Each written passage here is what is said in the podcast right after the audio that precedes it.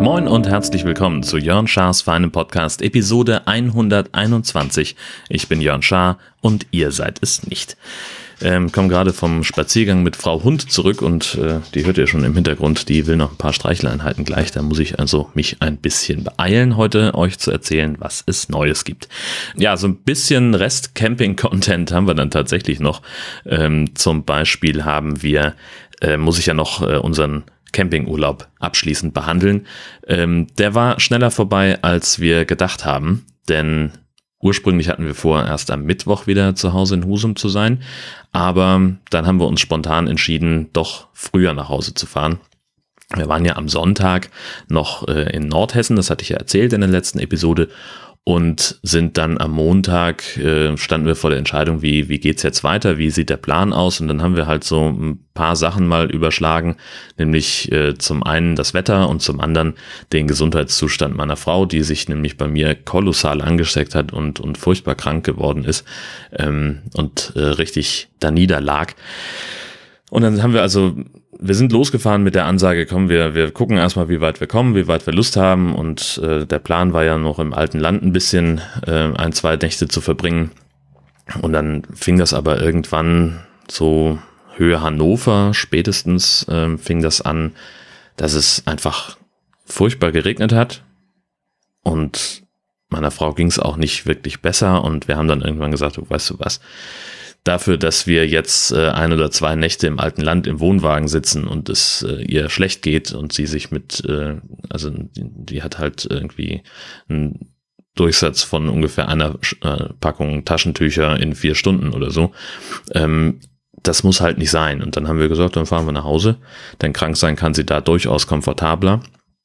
Dann hat es auch im Zweifel nicht ganz so weit bis zum Waschhaus. Und das war dann so der, ähm, der Abschluss des Urlaubs. Das war für mich dann auch völlig in Ordnung, weil ähm, ich habe ja auch nichts davon, wenn, äh, wenn wir bei schlechtem Wetter und mit einer kranken Frau im Wohnwagen sitzen, denn ähm, dann will sie immer Fanta Giror gucken und das finde ich nicht so cool. Aber na gut, egal.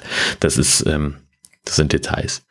Ja, und dann waren wir also, wie gesagt, am, am Montag dann schon im heimischen Husum, haben den restlichen Urlaub ähm, hier verbracht. Ähm, ich hatte ja noch die ganze Woche und ich habe tatsächlich erst am Freitag das erste Mal angefangen, den ersten Gedanken an die Arbeit zu verschwenden, als ich mich gefragt habe, ähm, wann ich denn wohl mit Frühdienst dran bin. Und inzwischen weiß ich es am Mittwoch. Das heißt, ich kann am Montag ganz entspannt um neun im Büro sein ähm, und dann die vermutlich 200 E-Mails checken und beantworten, die da eingetrudelt sind in der Zwischenzeit. Werde noch ein bisschen Papierkram machen. Äh, ich habe noch diverse Anträge zu stellen und diverse Geschichten, äh, die vorzubereiten sind. Unter anderem auch eine, eine Fortbildung, die am Dienstag stattfindet. Und dann ist das damit auch dann ist der Tag schon mal so einigermaßen durchgeplant. Das heißt, ich werde von 9 Uhr bis ungefähr 14 Uhr ähm, rechne ich jetzt damit, dass ich mich mit Bürokram beschäftige und dann sitze ich im Zug und mache einen frühen Feierabend. Ich glaube, das ist ganz gut. Zum Resturlaub gehört auch, äh, dass wir angefangen haben, eine kleine Bar zu bauen, die wir, äh, wir haben so eine Nische im Wohnzimmer, ähm, die ist so sechs Quadratmeter vielleicht groß, na, nicht ganz. Ähm, und die ist relativ ungenutzt. Da steht im Augenblick nur das Hundebett drin und wir haben überlegt, was wir mit diesem Ding machen können und sind dazu auf, haben die Idee gehabt, da vielleicht eine Bar reinzubauen. Damit habe ich angefangen, habe also ein paar äh, 50er, ähm, also 50 mal 50 sind diese Balken, die ich da äh, vernehme. Da mache ich einen Rahmen draus, ähm, dann kommt dann noch, äh, oben kommt ein Brett drauf als quasi Servierplatte und dann noch ein bisschen tiefer, ein etwas größeres Brett mache ich daran, damit äh, man so eine Arbeitsfläche auch hat. Und dann kommen davor ein paar Bretter, äh, damit man da nicht so durchgucken kann, damit es ein bisschen schicker aussieht. Unten noch irgendwie ein paar Füße dran und ich hoffe, dass es dann hält. Ähm, denn ich bin noch nicht ganz sicher, wie kipps, kippstabil es dann wird. Das werden wir dann sehen ähm, ja, da sind wir auf jeden Fall dabei. Äh, wie immer bei irgendwelchen Handwerkergeschichten ähm, geht das einher mit sehr hohem Blutdruck, mit äh, nicht genug Werkzeug und natürlich auch mit nicht genug Material. Also ich war, seitdem wir angefangen haben und alles eingekauft haben, was ich dafür brauche, war ich schon wieder zweimal im Baumarkt, um noch irgendwas nachzukaufen. Klassiker bei mir, läuft immer so, aber das ist halt auch, wenn ich irgendwie ähm, handwerklich äh, was drauf hätte, dann wäre ich möglicherweise Handwerker geworden und nicht Journalist. Und das ähm, rächt sich dann in dem Fall immer. Aber zum Thema Basteln äh, gibt auch noch was zu erzählen, nämlich äh, habe ich mit ähm, meinem Freund Beuke gestern einen Wohnwagen-Projekttag gemacht. Wir haben äh, mal so ein paar Wartungsgeschichten einfach durchgeführt, die an dem Wohnwagen jetzt lange fällig waren ähm, und ein kleines Experiment noch oben drauf. Ähm, was wir so gemacht haben, war, wir haben halt die, die Schraubgestänge von den, von den Stützen äh, gefettet. Äh, das ist mir im Urlaub aufgefallen, dass da ein oder zwei doch ein bisschen schwergängig waren und da kam jetzt mal neues Fett drauf. Wir haben mal ähm, sämtliche Schrauben nachgezogen in Schranktüren und Scharnieren, ähm, weil mir auch äh, aufgefallen ist, dass sich da ein paar rausgedreht hatten. Und das wollte ich dann, also die, die schon, ne, ich hatte ja die Nummer mit der Tür, hatte ich ja schon erzählt. Und ähm, im Zuge dessen ist mir auch aufgefallen, dass bei einigen Schranktüren ähm, so aus dem Scharnier, ähm, mit, das sind solche Plastikkonstruktionen, mit denen man das auch gleich arretieren kann. Und da hatte sich schon an ein oder zwei Stellen was rausgedreht. Und ich habe dann gesagt, dann gucken wir jetzt mal wirklich planvoll nochmal alle durch und ziehen die auch nochmal an, damit wir da auf Nummer sicher sind. Ähm, was haben wir noch gemacht? Eine neue Batterie ist drin. Das war auch so eine Geschichte. Ich habe ja von sowas überhaupt keine Ahnung. Ne? Wenn ich irgendwie was mit Autobatterien machen hätte wollen, dann wäre ich möglicherweise Automechaniker geworden und kein Journalist. Ähm, und dann stand ich also im Laden. Ich war, ich fand mich relativ schlau, dass ich ein Foto von der Batterie gemacht habe. Die hat unten so eine Aufschrift mit äh, der Kapazität, also den, den Amperestunden und äh, dem Strom. Ähm, ja, genau, es waren 440 Ampere und 41 oder 44 Amperestunden. Ähm, und so eine ETN-Nummer, die unter anderem Aufschluss darüber gibt, ähm, was die Batterie für Abmessungen hat. Das ist mit einem Zahlencode ähm, und, und äh, was das für eine, für eine Batterie ist und so weiter und so fort. Jetzt habe ich also in meinem jugendlichen Leichtsinn gedacht, da fährst du in den Baumarkt und dann kaufst du eine Batterie, die auch diese ETN-Nummer hat und dann wird das schon stimmen.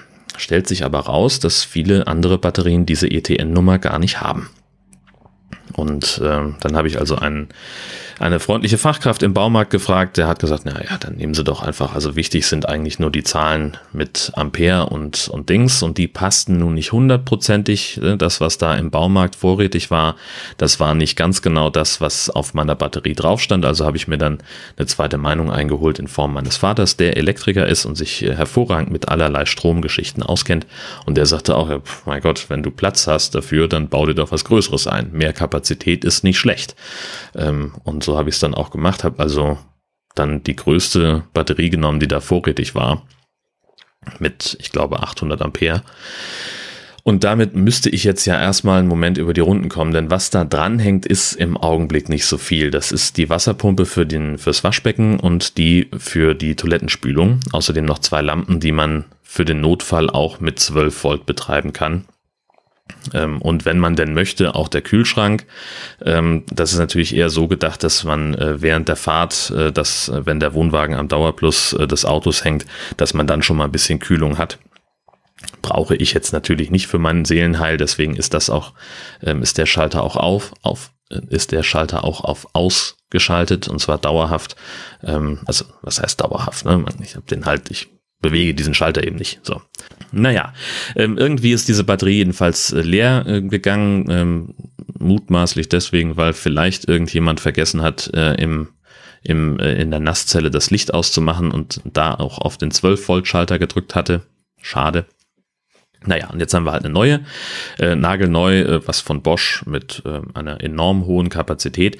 Und jetzt fehlen allerdings noch so ein paar äh, Geschichten, um die ich mich noch kümmern möchte, nämlich zum einen diese Sache mit der mit der ähm, mit dem USB-Anschluss. Ähm, da gibt es welche im Campingfachhandel, habe ich jetzt schon in der Hand gehabt, die allerdings auf 12 Volt aufbauen. Das wäre grundsätzlich kein Problem. Verkabeln könnte ich das. Äh, das, was ich nur nicht weiß, ist, was die für eine für einen Standby-Strom ziehen. Und dann selbst wenn das ein relativ kleiner Strom ist, ist die Batterie dann auch wieder irgendwann leer und da habe ich keine Lust drauf. Natürlich, ähm, was wir brauchen, ist noch ein Ladegerät. Da habe ich mich auch beraten lassen von meinem Vater. Ähm, der hat mir da ein, zwei genannt, die relativ günstig sind, so im Bereich 25, 30 Euro. Und ähm, die werde ich dann, da werde ich mir eins von kaufen, beziehungsweise vielleicht sogar schon gleich zwei. Denn die Möglichkeit besteht ja auch, dass ich die Batterie über Winter ausbaue und hier im Keller hinstelle, ans Ladegerät hänge und dann eine Batterieerhaltungsladung drüber laufen lasse. Ähm, denn wenn ich den Wohnwagen sowieso nicht bewege, dann brauche ich eigentlich auch die Batterie nicht. Ähm, also nicht im Wohnwagen jedenfalls. Ja, und dann äh, wäre eben das zweite Ladegerät, das würde ich dann äh, einigermaßen äh, im, im Wohnwagen verbauen, einigermaßen fest und würde es dann ähm, an die 220 Volt Steckdose im Schrank ranhängen, die wir sowieso nicht benutzen, ähm, denn ich habe ich hab so schon mal erzählt, ich habe so ein kleines Elektrikproblem am Auto, dass da der falsche Kabelbaum verbaut wurde. Und deswegen, wenn da ein, eine Ladefunktion für die Batterie vorgesehen ist in der Verkabelung des Wohnwagens, dann funktioniert sie halt nicht über die 12 Volt Leitung aus dem Auto das ist eben auch schon gleich das Problem mit der Batterie, die wir drin haben, denn normalerweise hätte die dann ja geladen werden können bei unserer Fahrt, die ungefähr zweieinhalbtausend Kilometer umfasst hat jetzt in den vergangenen zwei Wochen. Ähm, deswegen möchte ich also ein Ladegerät mit 220 Volt einbauen und das dann eben an diese Steckdose hängen, ganz doof mit dem Stecker ohne da groß irgendwie rumzukabeln, ähm, damit nämlich immer dann, wenn das Fahrzeug am ähm, Stromnetz hängt im, am Campingplatz, dass die Batterie dann geladen wird und wenn sie voll ist, dass dann eben dieser Erhaltungszyklus beginnt. Das wäre also mein, mein Plan. Das muss ich jetzt dann demnächst noch machen. Und was ich mir auch bestellt habe, ähm, sind diese Bluetooth-Lautsprecher, hatte ich auch erzählt, ähm, dass es da eine, eine Möglichkeit für uns geben muss, äh, dass wir äh, diese Dinger dass, dass wir in Zukunft äh, den Einschlafen-Podcast und andere hören können, ähm, ohne dass wir immer auf einen Akku von dem tragbaren Lautsprecher angewiesen sind, den wir jetzt äh, immer mitgeschleppt haben. Das war ein bisschen eine, eine Popelei. Ich hatte die gesehen im Katalog von Fritz Berger, äh, dem Top-Camping-Ausrüster gefühlt, und äh, da waren sie jetzt nicht mehr drin.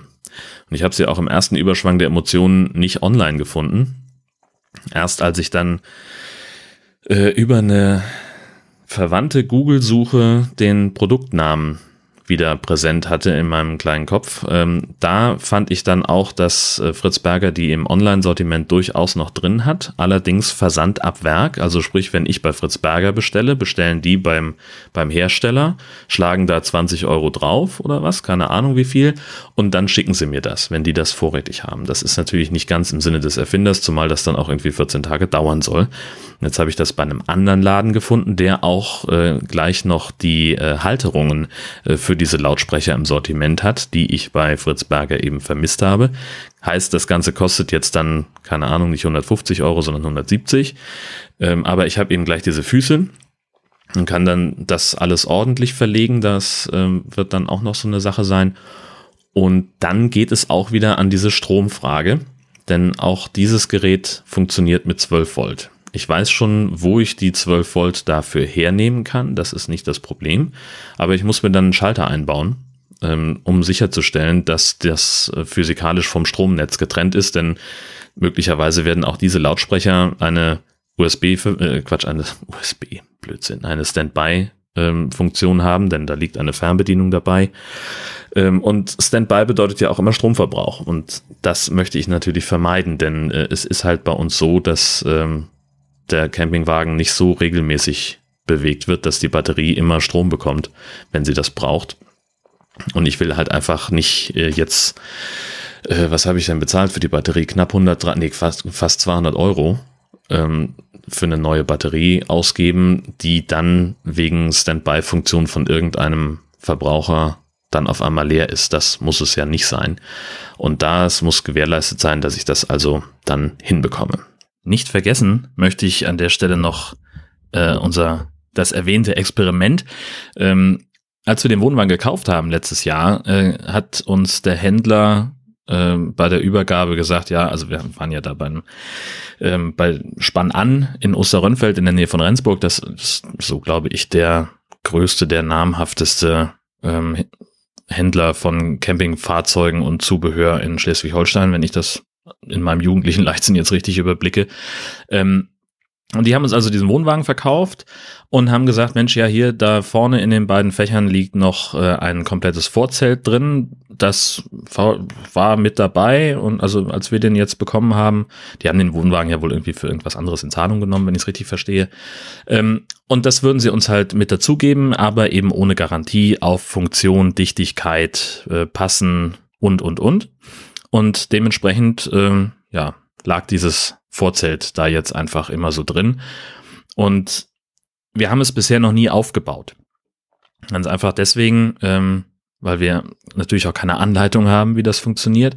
Und vor allem, weil wir aber auch noch nie einen Anlass dafür hatten, ähm, dieses Vorzelt zu benutzen. Denn so wie wir Camping machen, ähm, nämlich mal hier eine Nacht, mal da zwei Nächte oder auch mal drei, äh, da lohnt es sich einfach nicht, ein Vorzelt aufzubauen. Das ist halt einfach mal so.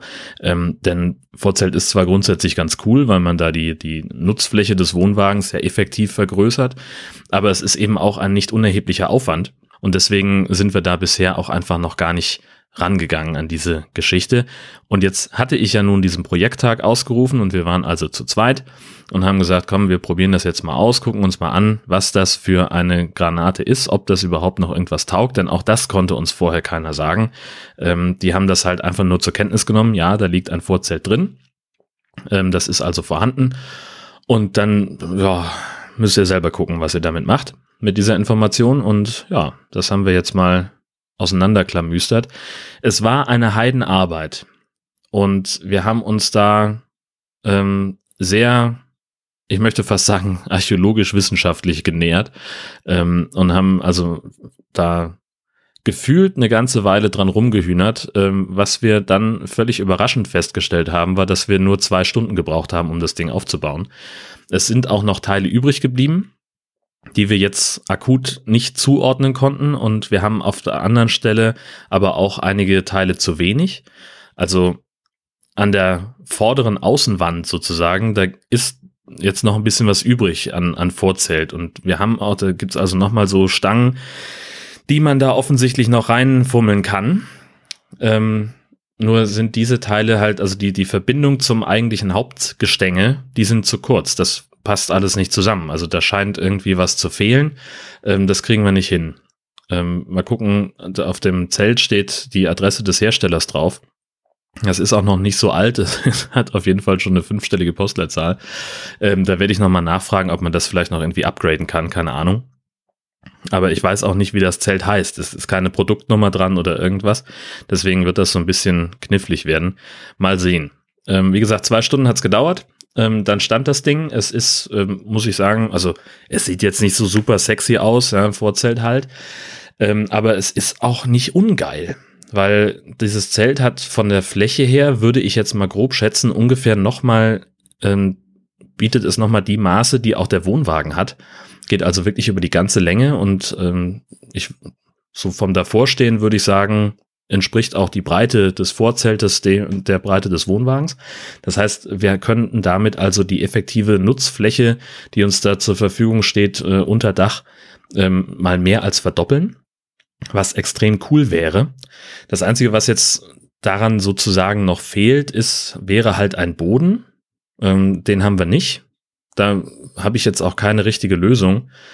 Ähm, denn natürlich könnten wir irgendwas kaufen, was wir dann da reinlegen als, als Boden. Und da gibt es ja auch verschiedene äh, Varianten, irgendwie so eine, so eine Wanne, ähm, die man da reinpacken kann, die dann auch so, so, ein, so ein Rand hat, äh, damit da eben Wasser nicht, nicht reinlaufen kann, wenn es draußen regnet. Äh, es gibt verschiedene Steckverbindungen oder ganz simpel einfach ein Teppich. Aber all das muss man ja auch transportieren. Und leider ist es nach meinem bisherigen beschränkten Kenntnisstand ja nicht so wie in Schwangau, äh, dass da äh, solche Palettenböden zur Verfügung gestellt werden, mit denen man halt einfach einen trockenen Boden sich bauen kann. Ähm, ne, Habe ich ja erzählt, so drei Bretter, ähm, die da zusammengeschraubt sind oder vier und dann an drei Stellen noch so eine, so eine Latten unten drunter, damit man da also einerseits eine glatte Fläche hat, andererseits aber auch ein bisschen Luft äh, nach unten zum Boden hin hat. Ähm, sowas wäre natürlich ideal, wenn es das auf jedem Campingplatz gäbe, ähm, aber wird es wahrscheinlich nicht.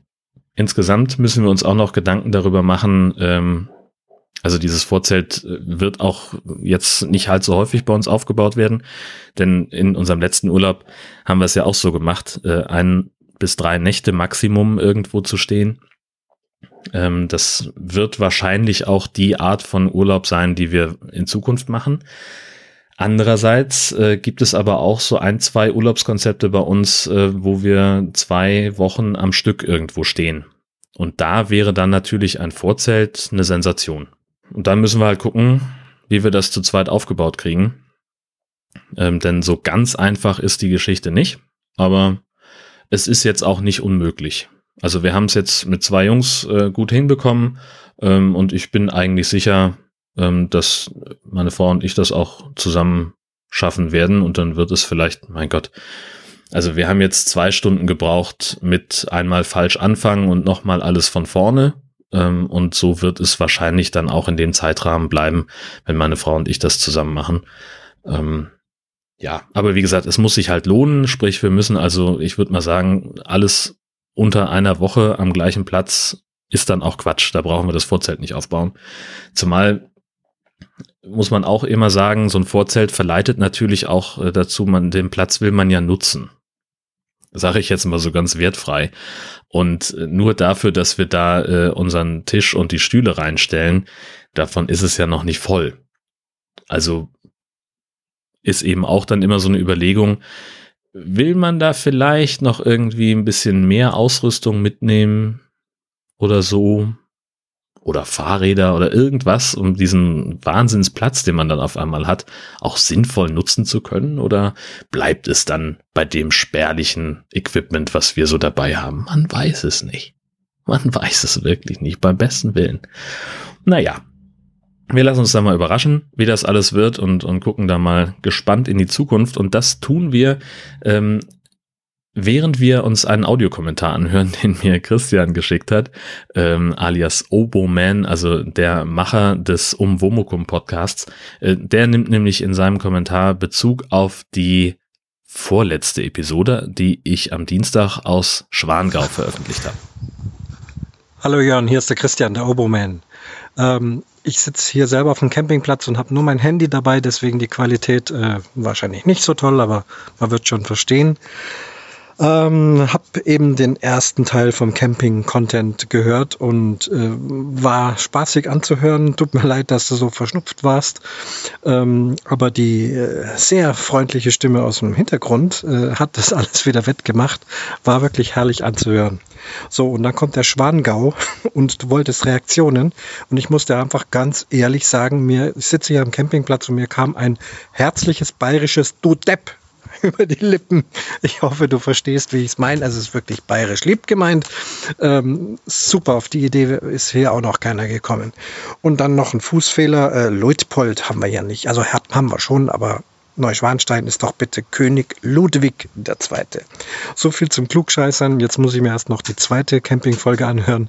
Wer weiß, ob ich mich dann nochmal melde. Servus, ciao, der Obermann ja, das äh, schönes Ding.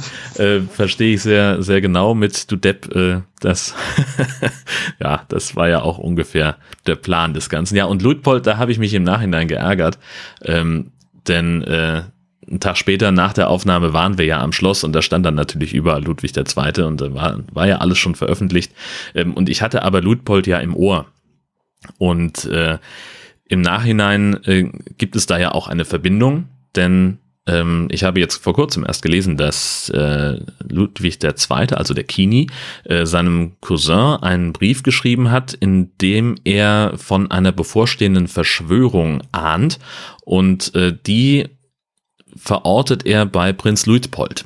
Und äh, so hängen die dann zum Glück ja eben doch zusammen. Also ganz aktueller, neuester Forschungsstand. Ähm, insofern bin ich da ganz vorne mit dabei und hochaktuell. Das möchte ich an der Stelle noch anhängen.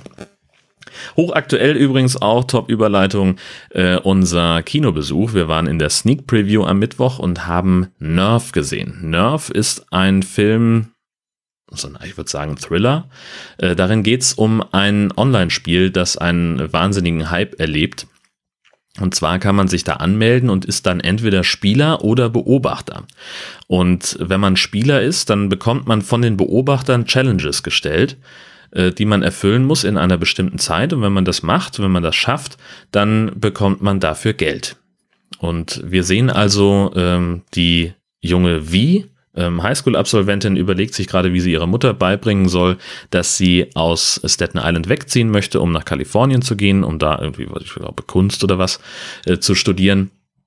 Und die ist so ein bisschen zurückhaltend und schüchtern und hat eine sehr exaltierte Freundin, deren Namen ich äh, immer wieder vergessen habe, Sydney, glaube ich.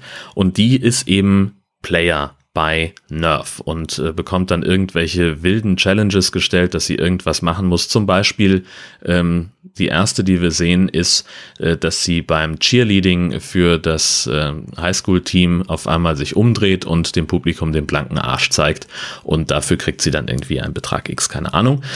Naja, und die beiden stoßen halt ständig gegen, äh, zusammen, Sydney und Wie, und äh, es läuft dann irgendwie darauf hinaus, dass sich Venus dann doch eben da anmeldet als, als Spieler und mit ihrem, ja, mit ihrem Freund, mit ihrem, also ihrem besten Freund, dem, ihrem Friendzone-Freund. Ähm, also der Typ himmelt sich furchtbar an und möchte gerne mit ihr zusammen sein und sie sieht ihn aber eher so als eine Art Bruder oder irgendwas.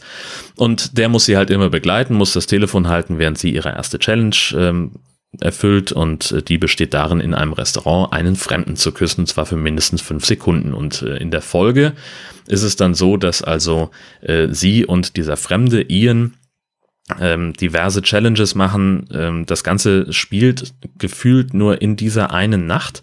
Ähm, es wird immer verrückter, immer bescheuerter. Ähm, die müssen in einem Luxus-Klamottenladen äh, äh, irgendwelche Sachen anprobieren, die ihnen dann geklaut werden und äh, dann müssen sie irgendwie aus dem Laden raus.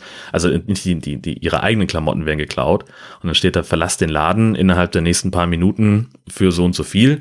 Sie wollen aber nicht klauen, also gehen sie in Unterwäsche raus, nur um dann unten am Motorrad von ihren äh, die eben noch anprobierten Klamotten bezahlt wiederzufinden und dann schmeißen sie natürlich schön in Schale und machen den Rest dann eben in schick.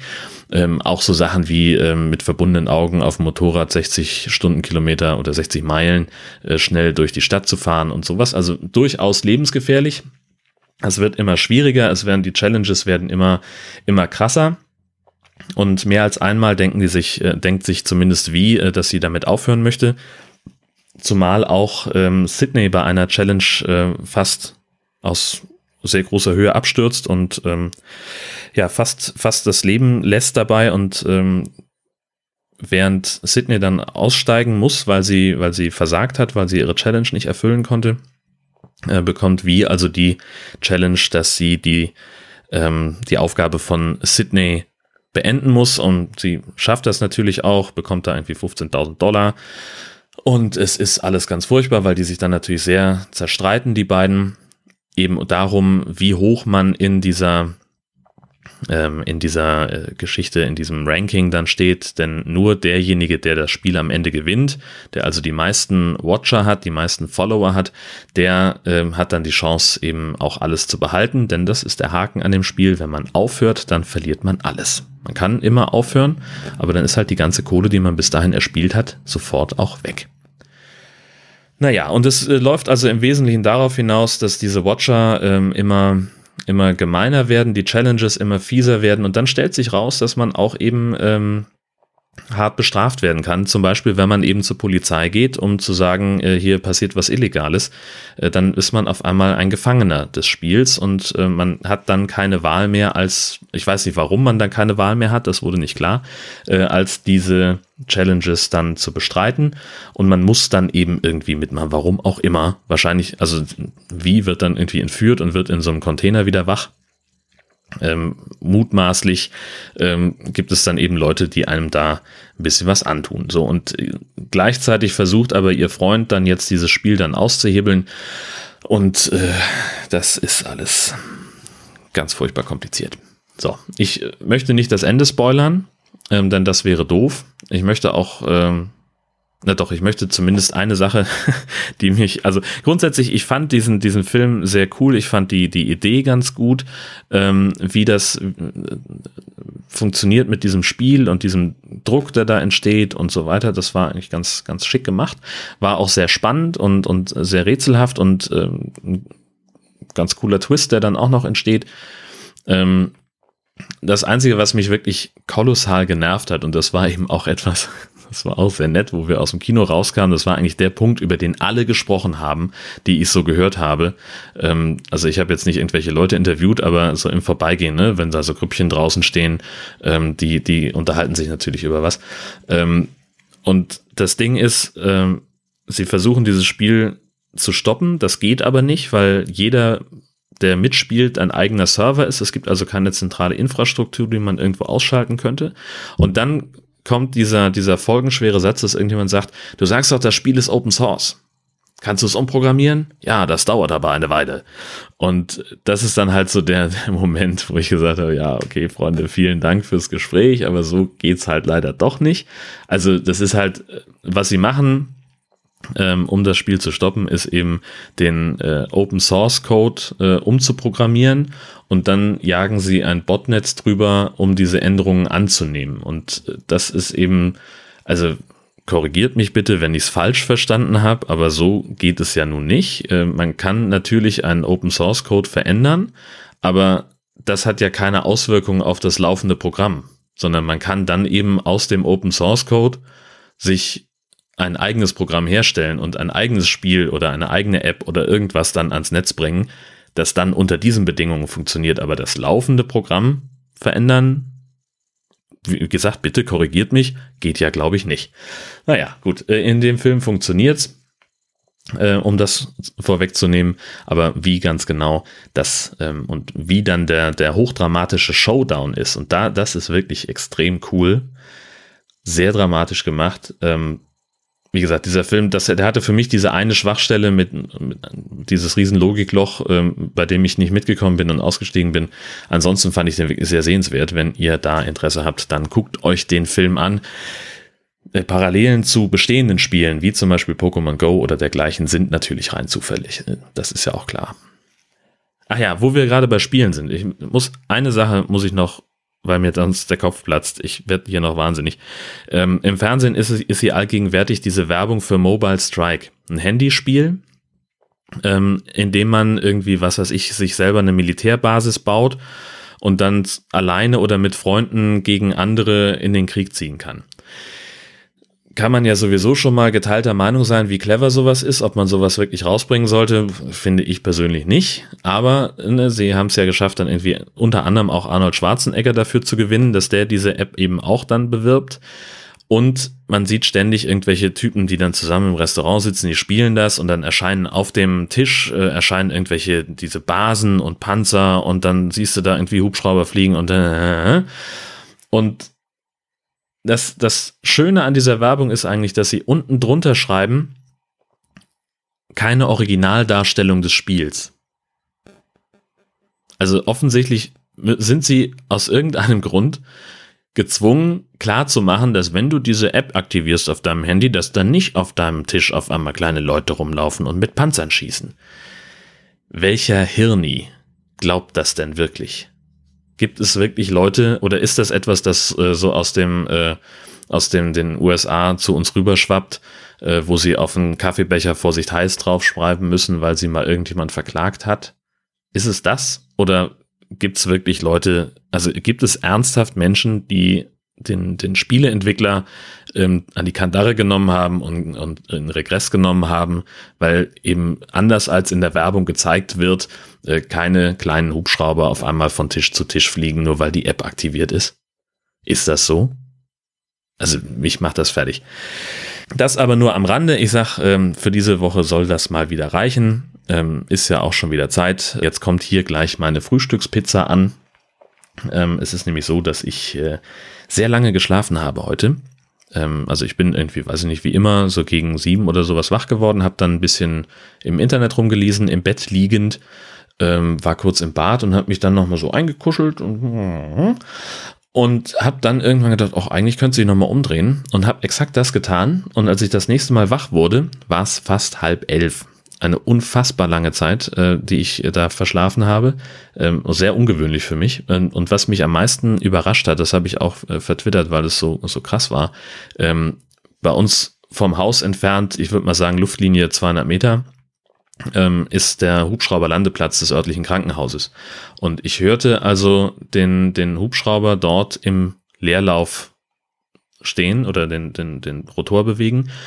Und dann gab der irgendwann Gas und startete das ist grundsätzlich nichts Ungewöhnliches, das passiert hier schon mal, aber der Hubschrauber steht da halt nicht ständig, sondern der muss vorher erstmal da landen, um das tun zu können. Und diese Landung ist extrem laut.